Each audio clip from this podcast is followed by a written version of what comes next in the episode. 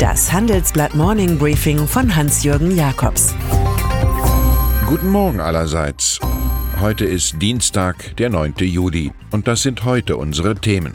Papst kontra Matteo Salvini. BASF im Schockzustand. Deutsche Bankanleger zweifeln am Umbau.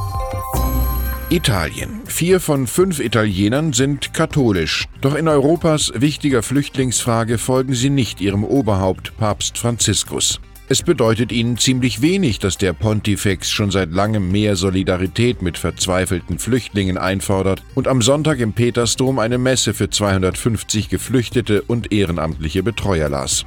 Der aktuelle Held der Katholiken heißt Matteo Salvini, Innenminister der rechtskonservativen Partei Lega. Heute will er im Justiz- und Verfassungsausschuss die Arbeit an neuen Sicherheitsgesetzen abschließen. Seenotrettern drohen dann drastische Strafen. Das jeweilige Schiff soll sofort beschlagnahmt werden. Salvini verabsolutiere die Angst der Leute vor Migration, um das zu rechtfertigen, was nicht zu rechtfertigen ist, nämlich unmenschliche Gesetze. Das resümiert Bartholomäus Sorge, Jesuitenpater und enger Freund des Papstes. Bei Anton Tschechow klingt es eleganter. Das Übel ist nicht ein paar Feinde zu hassen, sondern unsere Nächsten nicht genug zu lieben.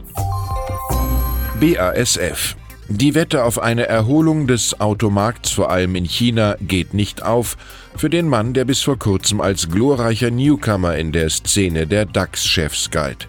Jetzt aber muss Martin Brudermüller von BASF eine herbe Gewinnwarnung herausgeben. Der Gewinn vor Steuern und Zinsen EBIT werde 2019 um bis zu 30 Prozent unter dem 2018er Niveau liegen. Auch werde der Umsatz leicht sinken. Im zweiten Quartal brach er um 4 Prozent ein. Die globalen Wirtschaftskonflikte, also der handelsübliche Trumpismus im Rohzustand, setzen auch dem Vorzeigekonzern aus Ludwigshafen zu. Iran Matthias Brüggemann, unser International Correspondent, macht einen kernigen Vorschlag zum eskalierenden Atomstreit mit dem Iran, den ich Ihnen nicht vorenthalten will. Europäer kauft iranisches Öl, fordert er im Leitartikel. Teheran könnte dann die nun verkündete Verletzung des Atomabkommens, Stichwort Urananreicherung, wieder korrigieren und an den Verhandlungstisch zurückkehren. Es sei schon bemerkenswert, schreibt er, wie groß bei den Deutschen die Lücke zwischen den Appellen zum Multilateralismus und zum zu Kreuze kriechen vor Trumps Iran-Politik sei. Hätten Willy Brandt und Helmut Schmidt die gleiche Unentschlossenheit gezeigt wie ihre heutigen Nachfolger, das Erdgasröhrengeschäft der Deutschen mit Moskau würde es wohl bis heute nicht geben. Deutsche Bank. Gewaltig ist der Umbau, den sich die Deutsche vorgenommen hat. CEO Christian Sewing wirkt wie ein Terminator im Haus des Geldes. Doch die Börsianer glaubten gestern nicht an die Neuerfindung der Frankfurter.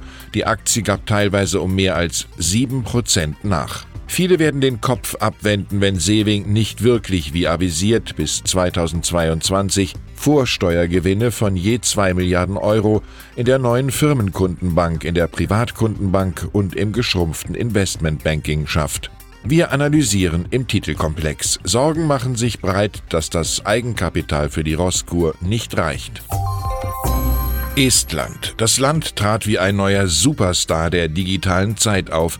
Landesweit gratis WLAN, Busse und Bahnen umsonst in der Hauptstadt Tallinn. E-Government. Doch inzwischen tauchen Zweifel auf, ob der Musterschüler von einst noch so vorbildlich ist. Emissäre des Internationalen Währungsfonds missfielen jetzt bei einer Visite stark steigende Löhne. Grundsätzlich aber müssten die Esten mehr Geld in Bildung stecken. Auch könnte der versprochene ausgeglichene Staatshaushalt nicht erreicht werden. Die Inflation pendelte sich bei stolzen 3,2 Prozent ein. Die Mitte-Rechts-Koalition hat im IWF einen starken Gegner gefunden.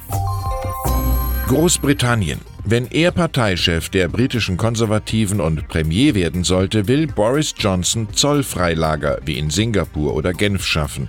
Das sind triste Orte hinter dicken Betonmauern, an denen Superreiche ihre Kunstwerke vor Steuerbehörden schützen. Sechs Orte hat der Ex-Außenminister bereits in Großbritannien geplant.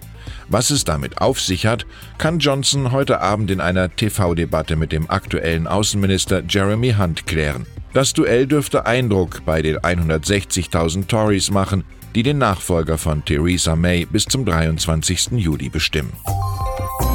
USA. Das Bankgeheimnis in der Schweiz fiel. Warum soll dann die Steuererklärung des Donald Trump geheim bleiben? New Yorks demokratischer Gouverneur hat jetzt den Weg freigemacht. Er unterzeichnete einen Zusatz im Steuergesetz, wonach die Finanzbehörden bestimmte Details auf Antrag zugänglich machen dürfen. Der Kongress dürfte dies bald nutzen. Trump hatte sich anders als seine präsidentiellen Vorgänger sehr gehemmt gezeigt, seine Finanzen offenzulegen. Es könnte sich daraus zum Beispiel ergeben, dass der Politunternehmer der Deutschen Bank mindestens 130 Millionen Dollar aus Immobilienprojekten schuldet. Und dann ist da noch der Schauspieler Gérard Depardieu.